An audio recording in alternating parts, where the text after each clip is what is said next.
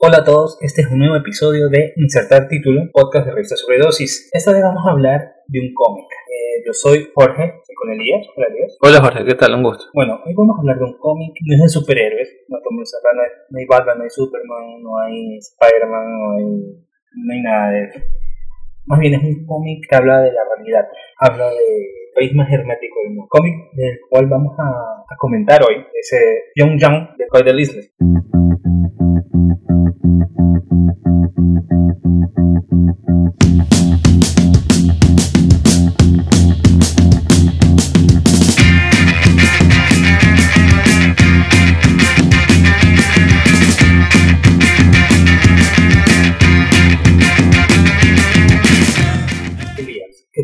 Bueno, te cuento que es la primera vez que me enfrento ante una novela gráfica cómic. Es la primera que leo. Ya había tenido una experiencia previa con Persepolis, pero fue una adaptación a una animación.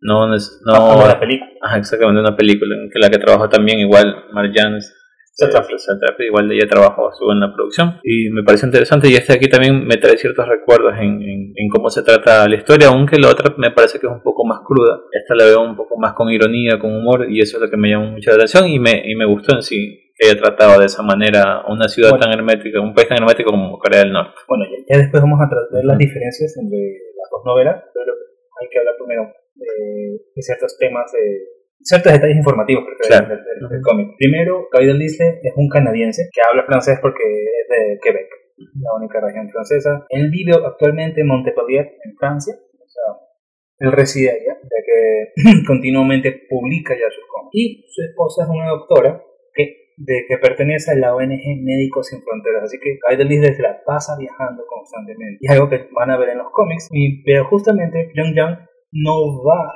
Corea del Norte por eh, Médicos Sin Fronteras, sino por su trabajo. Esa es la diferencia entre, entre los, los eh, eh, entre los que, cómics que más destaca está Shenzhen, que es sobre una ciudad, cap, se puede decir que es un proyecto de ciudad capitalista que tuvo China y, lo sacó en el 2000. Está Crónicas de Jerusalén, donde van a, van a verlo con su pequeño hijo recorriendo Jerusalén y retratando Jerusalén. Y está la última, que se llama Escapar. Fue publicada en el 2016 y es un testimonio. A diferencia de los demás cómics, ese es un testimonio de una persona que fue secuestrada cuando eh, se encargaba de, man- de manejar el dinero de Médicos Sin Fronteras. Fue en el 96, más o menos. Pero bueno, eso va a ser, muy posiblemente va a ser otro, otro, Otro epi- otro episodio. si no va a ser este, nos vamos a encontrar en Pyongyang. El cómic como que el más representativo de su obra. La obra más representativa. Bueno, Pyongyang tiene 176 páginas, ¿no? Eh, en Francia, ¿por cuál editorial fue editado? Bueno, fue editado por la editorial The Association en el 2003 y luego ya estuvo a cargo de Atisberry en España. Bueno, en la, la novela más que todo trata de que la estadía de él allá trabajando para los estudios SEC, si no estoy mal, Claro. algo de Corea, no me acuerdo exactamente el, Sí. el estudio SEC, pero era, ellos hacían animación para un programa en Francia de la televisión F1, no exactamente Sí, algo así. El, el corto maltés me parece algo así. No, no, el, pero es raro. el corto maltés es un cómic, otro equipo estaba haciendo ese programa. Ah, ese es el que estaban. Sí, él, él estaba con otra cosa para un programa de Ujú. televisión. Nosotros estaban haciendo una adaptación cinematográfica del corto maltés, que es un cómic, Ajá. al- a, la, a la- a la pantalla. Y por último, como último dato, antes de entrarnos en el comentario, poder hablar más amplio de eso, es la novela gráfica sido traducida en 23 idiomas. O sea, ha sido un totalmente éxito. Ha sido en inglés, francés, árabe, polaco. O sea, no sé si en coreano también lo habrán traducido, pero, No creo que. Ah, bueno, puede ser, para Corea del Sur de pronto. pero de, de- en una época donde, bueno, Corea del Norte siempre fue medio interesante por lo misterioso, había muy pocas, eh, había muy pocos productos que mostraban lo hermético que puede ser el país. Apro- aprovechó su estadía para crearnos como que una, una entrada al mundo de Corea del Norte. ¿Cómo inicia este cómic? Bueno, el cómic inicia con Go llegando a, a, a Corea del Norte. La recepción en el aeropuerto, como, o sea, tal como lo hemos visto, ¿no? La realidad de Corea es una Corea hermética, una Corea en la que todo es controlado, todo es revisado. Y justamente eso es lo que le hacen al, al ingresar, ¿no? Cogen su maleta, se la requisan y encuentran, bueno, su Disman en ese tiempo, con su música, le preguntan sobre eso.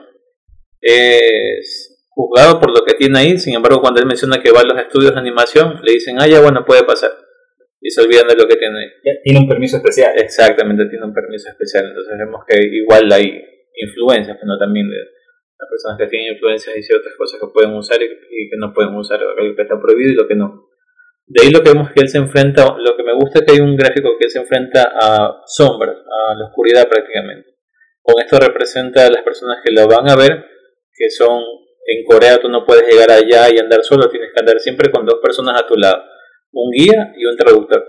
Y estas personas aparecen dibujadas con sombras porque en el aeropuerto está a oscuras, está en tinieblas.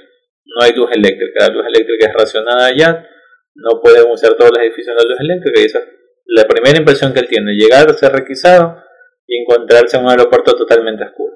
Es que se va acostumbrar, ya que el hotel que va es igual, solamente funcionan como un piso y todo lo demás está oscuro un edificio inmenso con un solo piso funcionando y lo que él mencionaba también, como siempre manejando el humor, el único piso que estaba con luz era el de nosotros, el único cuarto que estaba con luz era el de nosotros, porque ahí todos los otros estaban desocupados y los otros donde estaban los coreanos, bueno, esos estaban con la luz apagada, ya sabían que esa era la, la norma ya. Bueno, también hay que decir eh, cuáles son eh, eh, los requisitos al momento de entrar, es uno, te dan flores, Sí. Pero las flores no son para ti. Él me dice, ah, que Dijo, no, ya le, habían, ya le habían advertido que las flores no son para él. Después descubriría para qué era.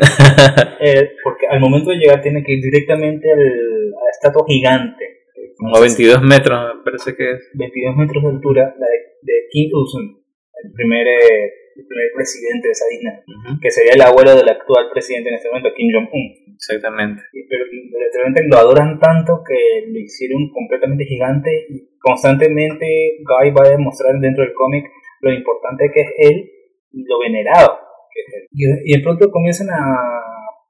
Guy comienza a toparse con más extranjeros, se comienza a visualizar y comenzar a... Primero como que está perdido, ¿no? Y comienza a estar perdido hasta toparse con su reemplazo, en, a quien va a reemplazar, digo yo, allá, y comienza a tocarse a otros tipos de extranjeros y comienza ya a adecuarse dentro de, Corea, si no estoy mal. Claro, es más, cuando él llega y ya están en los estudios de animación, bueno, la primera persona, se encuentra con dos personas. Una es una mujer que es la persona con la que va a trabajar, la que va a reemplazar. La que dice que siempre se toca. Ajá. y la otro es un tipo que tenía como unas dos semanas, entonces él hace como que la diferencia entre los dos. La una que ya está acostumbrada al estilo de vida y el otro que recién se está enfrentando casi como él a, y se está a, toda la realidad se está quejando constantemente. La, la, hay una parte muy chistosa que ellos están en el, en el restaurante. Eso también cabe mencionar que hay solo dos restaurantes, uno habilitado y otro en remodelación. Y bueno, empieza a encontrarse con ciertas cosas que le parecen desagradables, como el mantel mojado, el restaurante igual oscuro, hacemos a los codos y, y en eso de ahí, en, el momento que están en el restaurante, ellos habían ido y sale la mujer y dice, cierto, no le avisamos a los guardias que veníamos acá. Es decir, para salir de, su, de sus estudios o, o del cuarto donde están haciendo su trabajo para ir al restaurante, tienen que avisar a los guardias. O tienen que andar con una persona reconocida de ahí de Corea para que los pueda guiar o, o que tengan permiso o acceso a diferentes lugares. El otro comienza a conocer como, ah, no importa. Exactamente. Porque no sabe exactamente lo que pasa. No, no sabe lo que le puede pasar. Entonces, ese, ese, es como él se va enfrentando a, estas personas que obviamente igual vienen de, de, de, realidades parecidas. Sin embargo, cuando ya se empieza a chocar con los animadores o las personas que trabajan ahí, se vuelven las cosas un poco más complicadas. Un poco más complicadas por el tema del idioma, porque no entiende muy bien por qué hacen ciertas cosas, y empiezan los temas de la crítica en, en, las, en las tareas que le asignan, las animaciones, de cómo nos retratan bien, qué sé yo, la felicidad en un personaje, la tristeza. es muy, muy cómico ver cómo él va reflejando todo su día a día mediante la observación, el humor y, la ironía. Bueno, habría que también aclarar una cosa, él está ahí en el estudio SEC porque aparentemente Corea del Norte eh, hace este estudio SEC como para hacer películas propagandísticas, así como que vamos a luchar contra la dictadura y todo, pero claramente después de la caída del muro de Berlín todo desaparece y tienen que hacer algo con ese estudio y se, se supuestamente se, de una manera se los renta a la televisión por la cual contrataron a, a Claro. Él, técnicamente es una especie de mano obra barata para crear, para crear un, un programa animado. El que ese, él vaya a supervisar. Entonces, más o menos como que la única forma cómo han encontrado Corea del Norte, ya que ya no existe esa gran Rusia que les suministra dinero, es que le ha tocado con lo que tienen, ver cómo sobrevive la Cómo le sacan provecho a lo que ya Ajá. tenía. como que ver cómo rentar para que los otros puedan consumir, porque al final de cuentas Corea del Norte no sé exactamente qué, qué exporta, o sea, eh, ¿qué, qué etiqueta tenemos así como que made in Corea del Norte. ¿no? Claro, es la, mano, es la mano de obra barata, lo que mencionaba este, Guy también en otras entrevistas, cuando le consultaban sobre ese tema de, de los animadores. Él mencionaba que prácticamente lo, lo que más se hace ahora es enseñar animación, pero todos los animadores, la mano de obra barata está afuera. Entonces decían, bueno, si ya en Asia se da cuenta algún día y empieza en ellos mismos a hacer sus productos, sus animaciones, ¿cuál sería el próximo país para ofrecer una mano de obra barata? Entonces decía que por la globalización puede ser que quizás otros países vengan a presentarse como esta mano de obra barata porque todos están reclamando ya sus derechos. En este caso Corea no puede reclamar nada. No palabra, podemos decir ya, digamos, hoy todo en día podemos ver que es made in Taiwan, made in China. Exactamente. Próximamente las películas van a tener una especie de etiqueta, o sea, made in Corea. En Corea, no sé, algún país de Sudamérica también. Mano de obra barata por ahí. Ahí, a, los que escuchen ya saben, pónganse a hacer animación y a ver qué pasa. Bueno, entonces, esa es más o menos la condición en la que vienen. Vienen más o menos, es una forma de, de retratar cómo Corea del Norte sobrevive de forma económica. Eh, tam- también hay otras personas que él mismo ve dentro de Corea o- y los únicos extranjeros que ve, además de los animadores, son los miembros de ONGs. Exactamente. Como son miembros de ONGs, pero realmente ONGs permitidas por la misma Corea. Eh, exactamente, eh, ahí no se, no se está, no, no, no, no se pone, no se puede analizar mucho, como que de dónde vienen, dónde van, pero comienza a, a compartir y, y a ir a las fiestas, si no estoy mal, de Mm, las las fiestas de. ONGs. Y hay una parte donde, ya que me acuerdo, hay una parte que dice, en este tiempo me he acostumbrado tanto a ver las mujeres con uniforme militar que se me ha olvidado que tenían tantas curvas. Cuando veo a una muchacha Ajá. o sea, vestido Sí. normal con el jean apretado, Claro. la blusa. Es como, claramente allá casi todas vienen con ese vestido militar. O sea, es es cuando comienza a, a colocar a Corea del Norte como un país militarizado con- constantemente. Todos están ahí. Y si no estoy mal, son uno de los países con un grupo militar más grande que hay en el mundo. Claro, tienen una no reserva inmensa. con nadie. Ajá, tienen una reserva inmensa, o sea, todos están preparados, eso también lo va retratando, ¿no? que todos están preparados para cual- una declaración de guerra inminente. Y hay una parte súper cómica en que él decía, bueno, ¿qué vamos a hacer nosotros como animadores en la guerra? Y ponía ahí un general como que retratando el mapa de dónde van ellos a atacar, y los animadores al lado diciendo, oye, sabes que la perspectiva está mal, lo que está lejos se ve de cerca, y él solito riéndose mientras va hablando con su, con su guía. Entonces eso es chévere. Justo lo que mencionabas de la, de la fiesta. Eh, lo de la fiesta es interesante, ¿no? Porque este es el único momento en que ellos pueden estar alejados de su guía y de su traductor. Es el único momento que ellos se sienten de alguna manera libres en un pequeño espacio donde todo es absolutamente controlado. Vamos a hablar un poco de la ciudad. Va a querer dar paseo. Y ve que es medio imposible ir solo así. Sí, a- no, no lo dejan salir.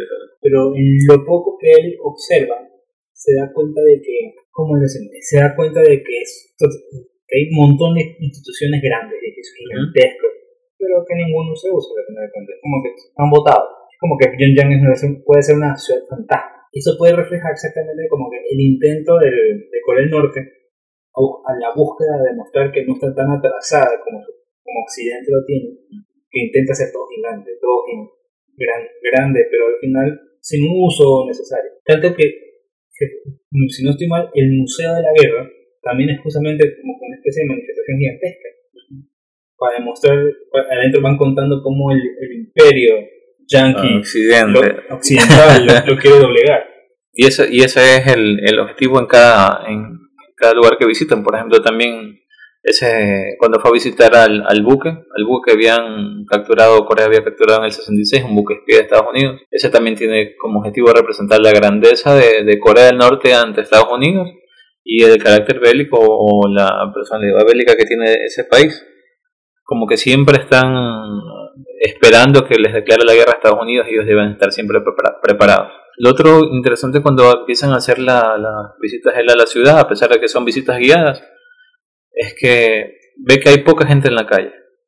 Y la poca gente que hay en la calle está haciendo labores.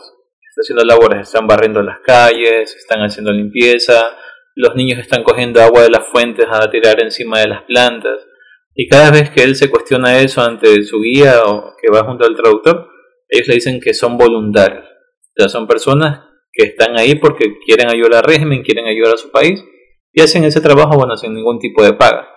Y él cada vez que se va cuestionando, se va cuestionando, dice, bueno, y la persona que está allá arando la tierra también es voluntaria. Entonces hay como que una tensión, pero una tensión cómica entre él y, el guía que se, no sabemos si se cree todo lo que está diciendo o simplemente no puede demostrar que no está a gusto con lo que está pasando porque se lo podrían llevar, lo podrían torturar, se lo podrían llevar a un centro de, de reaprendizaje. Entonces, eso me parece que es retratar con humor una parte cruda de lo que él va viendo en Corea. hay que establecer eso, podemos llegar allá, pero yo que lo más importante del, lo más importante del cómic, es cómo él retrata lo que se denomina la política Juche. La política Juche supuestamente es un, Juche viene de autosuficiencia, es una política que va alrededor del culto a la imagen de Kim Il-sung el líder eterno. El líder eterno. Y no, es el presidente eterno. O sea, Corea del Norte lo designó presidente por siempre. A pesar de que ya haya muerto no sé cuántos años. Ya varios, 96 pero no me acuerdo. Y después murió el padre y ahí quedó con el, el, el gordito loco ahorita. con un botón que, no era, que no era la sucesión, ¿eh? porque es el, el, el, ah, último. No, no, no, claro. Es que, es que, supuestamente hay una parte super lámpara de que el mayor no quería ser y después que sí, y que uno y que el otro no la veían tan varonil. Fue demasiado un, problema. Entonces, como que esa política Juche lo que intenta es crear como que constantemente propaganda para mantener a la gente, una, en constante espera de una guerra, un ataque de Estados Unidos. Es como que no, no saben que afuera ya la, la Unión Soviética se fue, ya Estados Unidos dominó todo el la política internacional, no, no se imaginan qué es lo que pasa. No saben qué pasa afuera. Según ellos, están constantemente acechados. es como que Estados Unidos puede estar ahí ni siquiera está parando bola, estamos en el Medio Oriente, el problema está ahí, a la espera de la guerra, a la guerra, vamos a la guerra, no, nada. Entonces, el, además, hay que establecer que tienen que mantener la excelente, ¿cómo se llama? Excelente, una función de propaganda y relaciones públicas gigantesca porque es la excelente imagen de, de los líderes, ¿no? De toda la dinastía Kim. Entonces va centrado a que los la dinastía Kim o la familia Kim piensa por el bien de la nación, son los padres de la patria, y, son perfectos también, o sea, son personas prácticamente endiosadas de alguna manera y que también se transmite ante la creencia de ellos porque algo que le pareció extraño al autor es que no veía discapacitados, no veía mendigos como mencionábamos al inicio. Y cuando le pregunta eso al guía, el guía dice eso me hizo acuerdo en una película que se llama La Entrevista, que es con, con este man de Seth Rogen y... Sí, sí, sí, la, la que supuestamente fue, por eso fue el ataque este de los hackers a, Sony de Corea del Norte, pues, ya. No, es que los manes Ajá, sí. de Corea del Norte... Y muestran un Kim Jong-un así medio... Un Kim Jong-un, o sea, medio nada, no, pero la cosa es que dicen, ay, no veo gente pobre aquí. ¿Y dónde está? No, aquí todo el mundo está súper bien. Mira, ese niño gordito. El niño gordito O sea, más o menos claro, lo que ve, no ve nada malo. Todo está escondido. Claro, y, el, y el guía menciona, ¿no? Es que lo que pasa es que nosotros tenemos una buena genética, como que un, un buen estado de salud, y por cosas que Occidente no tiene, ¿no? Por ejemplo, cuando mencionaba de que por qué no había autos, la respuesta era que por la contaminación y que esto es mejor para nuestra salud, porque el líder piensa en ecología y todo ese tipo de cosas. Entonces, cada, cada cosa que le parece extraña tiene una explicación lógica ante la mirada de, interna de, de los norcoreanos. Y lo otro que también este, quiere mencionar cuando él está haciendo sus, sus visitas es el tema de, la noche. Como esa ciudad está completamente en penumbra y los únicos lugares que tienen luz son donde están las, es donde están las estatuas de Kim Il-sung. Eso sí, la ciudad está llena de estatuas por todos lados tanto que, y cuadros por todos lados. Tanto que hay una escena donde está en el hotel y dice, ¿quién? Hay una persona que está caminando al revés. Sí. y después se da cuenta que aparentemente caminando al revés es una especie de deporte en China y hay una especie de equipo chino ahí. Ajá. Entonces como que allá ellos son los que están caminando al revés en la noche. Y que también con esto de, de lo que tú mencionabas, lo del buche, que es una especie de, de, de una ideología o concepto alrededor de, de, la imagen de estos líderes, también mencionaban que ellos tenían que caminar todos los días 10.000 pasos. ¿Por qué? Porque el líder había dicho que esa es una forma de mantener la salud, todo ese tipo de cosas. También, este... Escuche, el, líder nos parece la mamá que le, le llegan mensajes así como que... Sí. Forma, tienen que hacerlo todos. Sí, y, el tema del juicio de, de, de, la, de cómo crean la imagen ellos, o sea, cómo endiosan a estos seres humanos, al eterno líder, al dirigente, al hijo, bueno, toda la dinastía en general. Estas personas prácticamente las tienen como que cuando nació el gran líder hubo un doble arco iris, eh, él empezó a hablar desde los seis meses a leer, escribir, escrito más de 1200 obras militares de, de táctica y todo ese tipo de cosas o sea, ni siquiera saben que Kim, Kim, Kim Il-sung ni siquiera nació en Corea. O sea, la historia menciona que nació en una parte fuera de, en, por Alemania, me parece, por Rusia. Mientras estaban, mientras, obviamente, como todos están bajo esa eh, inundación y propagación de, de, información solo interna alrededor de, de los dioses, como lo tienen ellos, los tan venerados de la dinastía Kim, nunca saben en realidad qué es lo que está pasando. O sea, eso me parece súper super chistoso. Bueno, y, ahora vamos a anexarlo. Todo esto que va relatando dice, la pregunta es, ¿qué es? un cómic claramente es un arte secuencial. Está dibujado, demostrado una historia. Pero, ¿a dónde va? Se puede decir que no es periodístico porque no es una investigación periodística. No, para nada. Simplemente va a ir relatando casi como un diario de viaje sobre, sobre solamente un sitio, o sea, no va a ningún lado. Simplemente está ahí y va relatando lo que dice hasta el momento de irse. Pero al mismo tiempo juega con, con otras cosas. Va viendo costumbres, va relatando, es como que, es como estos programas de, de, turismo que es en la televisión, así tipo la tele en Ecuador, no sé, en Colombia, pero como que están ahí y están retratando lo que hay principalmente en cada país. La única diferencia es que no hay, se atreve a discutir lo que hay. Y, también lo, lo, lo que lo hace interesante es, el, como tú mencionas, también es cómo él va cuestionando a las personas que iban allá de lo poco que puede interactuar, porque en realidad solo puede interactuar con el guía y con, y con el traductor y con las personas que son otros turistas que están allá y están acostumbrados. Pero en ese constante cuestionamiento de preguntar, bueno, ¿y por qué esto y por qué lo otro? Va tratando como que de, quizás no profundizar, pero sí ver de cierta manera cuál es la visión de los coreanos hacia los de Occidente. Y la visión siempre es de que los de Occidente son malos, siempre va a estar el tema del capitalismo, de la guerra, y todo este tipo de cosas que él las va poco, poco, poco, poco retratando, como que las va desmenuzando en, en su diario vivir, pero no con el objetivo de que fui a este país a hacer turismo para demostrar cuál era la realidad de Corea del Norte, o sea, no está cargado con eso. Es simplemente como una especie de, estaba por ahí y me topé con esto.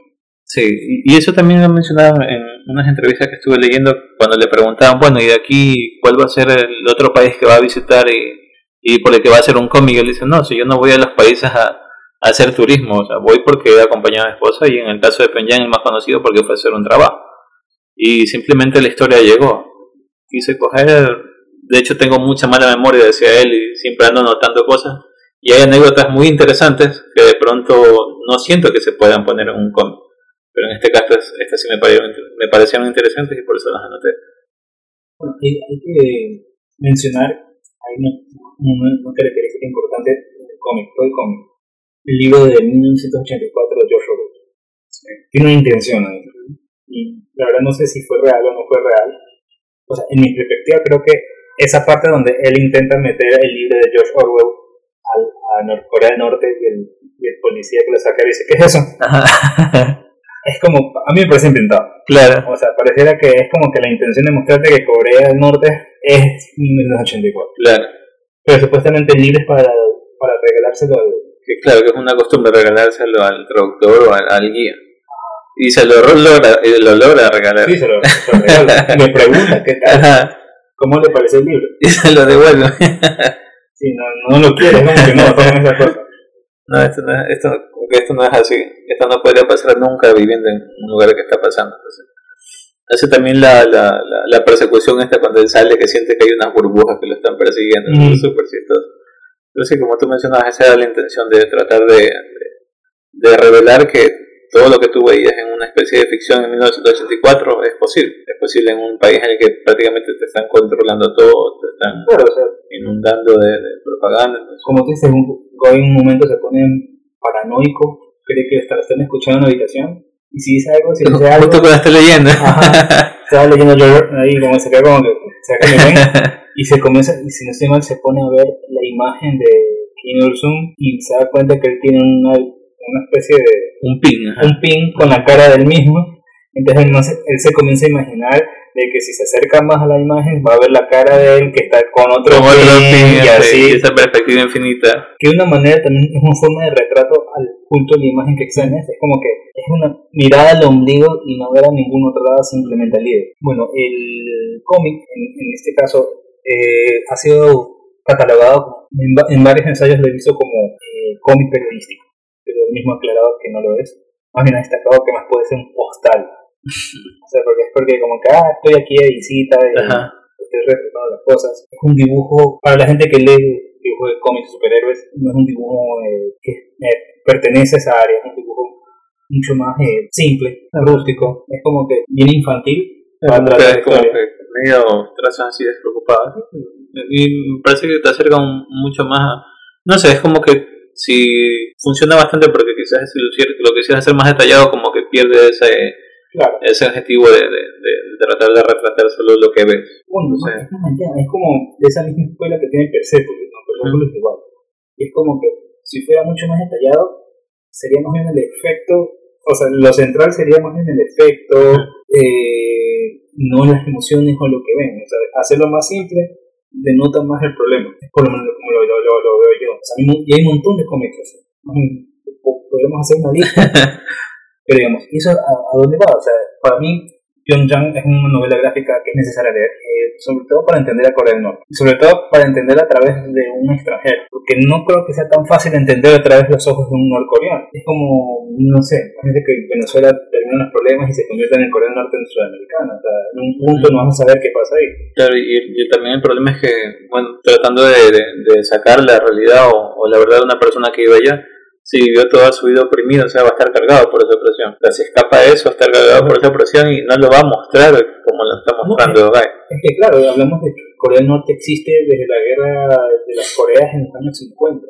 Hablamos de que están 50, 70 años ahí. O sea, ¿cuántas generaciones ya murieron y cuántas generaciones existen todavía ya? Aunque ya se están habiendo eh, diálogos con Corea del Sur, si no estoy mal, para unir a las familias que fueron separadas. Claro, ese es el, como que el, el ideal de ellos, el día en que todas las Coreas estén unidas pero todos unidos bajo el comunismo. Exactamente. O sea, no, o sea, toda la gente pasa todos los días cantando sobre el Día de la Unión y, y, lo están, en un momento lo llega a molestar al aire que hasta se pegan las canciones.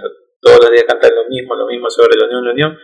Y hay una, hay una escena ¿no? un poco tensa entre él y el guía en que él le, le pregunta, bueno, ¿tú qué opinas de esto de aquí, de la separación de las Coreas? Y ellos hablan de que Estados Unidos es el culpable de que las dos Coreas estén separadas y todo eso. Y él, y él supuestamente le responde, dice, bueno, no creo que Corea del Sur quiera adherirse a un país que tiene tanta deuda, tiene tanto problema y tanta cosa, y después dice, pero preferí decir algo más inteligente. Y dice, mmm, ah, ya, más o menos así. es súper, súper chévere como él puede manejar eso ahí. Otro que, que quería mencionar que no quería que se me pase porque lo tengo muy presente es eh, algo que me impactó es el tema de, la, de cómo racionan el alimento, el, alimento, el arroz. Claro. he mencionado que a las personas que están dentro del régimen les dan un saquillo, a los que son del segundo nivel una, una bandejita de arroz, a los que son ya hijos de, de, presos políticos, hijos de desertores, como 150 gramos, pero que habían como en el tiempo que él escribió de 5 a 6 millones de personas, las cuales no están bajo ningún tipo de, protección por parte del gobierno. Y ahí es donde entra el tema de las ONG. ¿no? Llegó un momento en que Corea se empezó una crisis terrible de, alimenticia que las ONG tuvieron que dejarlas ingresar a que repartan comida. Sin embargo, la comida llega a, los líderes. ¿no? Obviamente no llega a todas esas personas que están ahí. Y ahí tenemos la respuesta de por qué no hay vagabundos y no hay...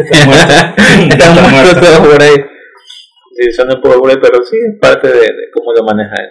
No, y uno puede pensar que lo de Golden Disney es completamente puede ser inventado por él, o sea, gente de Norcorea puede pensar en eso.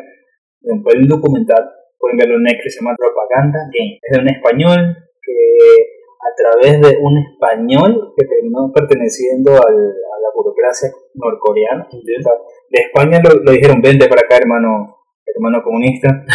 Después para allá, él pidió como para poder entrar y pudo grabar ciertas cosas. Y a pesar de que grabó lo permitido, confirmó técnicamente lo que, lo, que estaba diciendo. El, los continuos cantos a la unión, al, al comunista, la, continua preparación en la guerra, como siempre están en estado.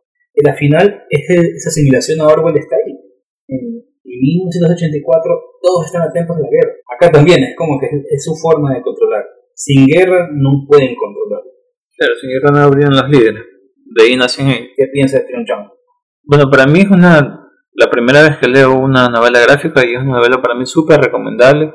Creo que por eso ha tenido tanta acogida porque, eh, como tú mencionabas, en la época en que se escribió había pocas referencias respecto a, lo que sucedía dentro de Corea, por eso ha traducido tantos idiomas y más que todo porque no te da esa visión cargada de algún tipo de ideología, porque no es su visión simplemente occidental de aquí estamos pasando esto y afuera estamos mejor, no, simplemente voy, retrato y trato de mostrarlo de una manera fiel, pero también con humor. habrá ciertas cosas que quizás él se está inventando, puede ser, pero en su mayoría es como una especie de documental, un documental que no quiso, eh, que, no fue con ese objetivo. Súper recomendada para mí. Para mí también eh, es una novela gráfica base según yo, para entender sobre todo el cómic eh, de no ficción, porque uno está acostumbrado a pensar cómic equivalente a superhéroes, pero que leer novelas gráficas como Gun, Mouse, Persepolis, le dan eh, mayor frescura a, lo que es la generación de cómics y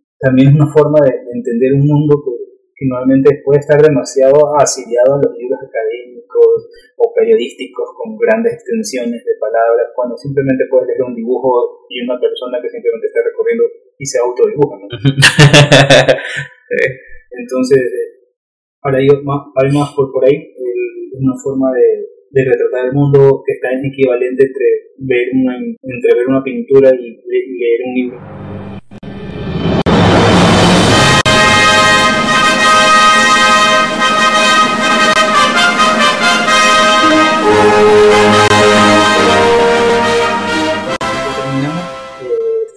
Este episodio de Insertartículo, un podcast de exceso de dosis. Estamos en iTunes, Spotify, en TuneIn, AudioMac, AudioMac y pronto esperemos en Deezer. Así que nos vemos la siguiente semana.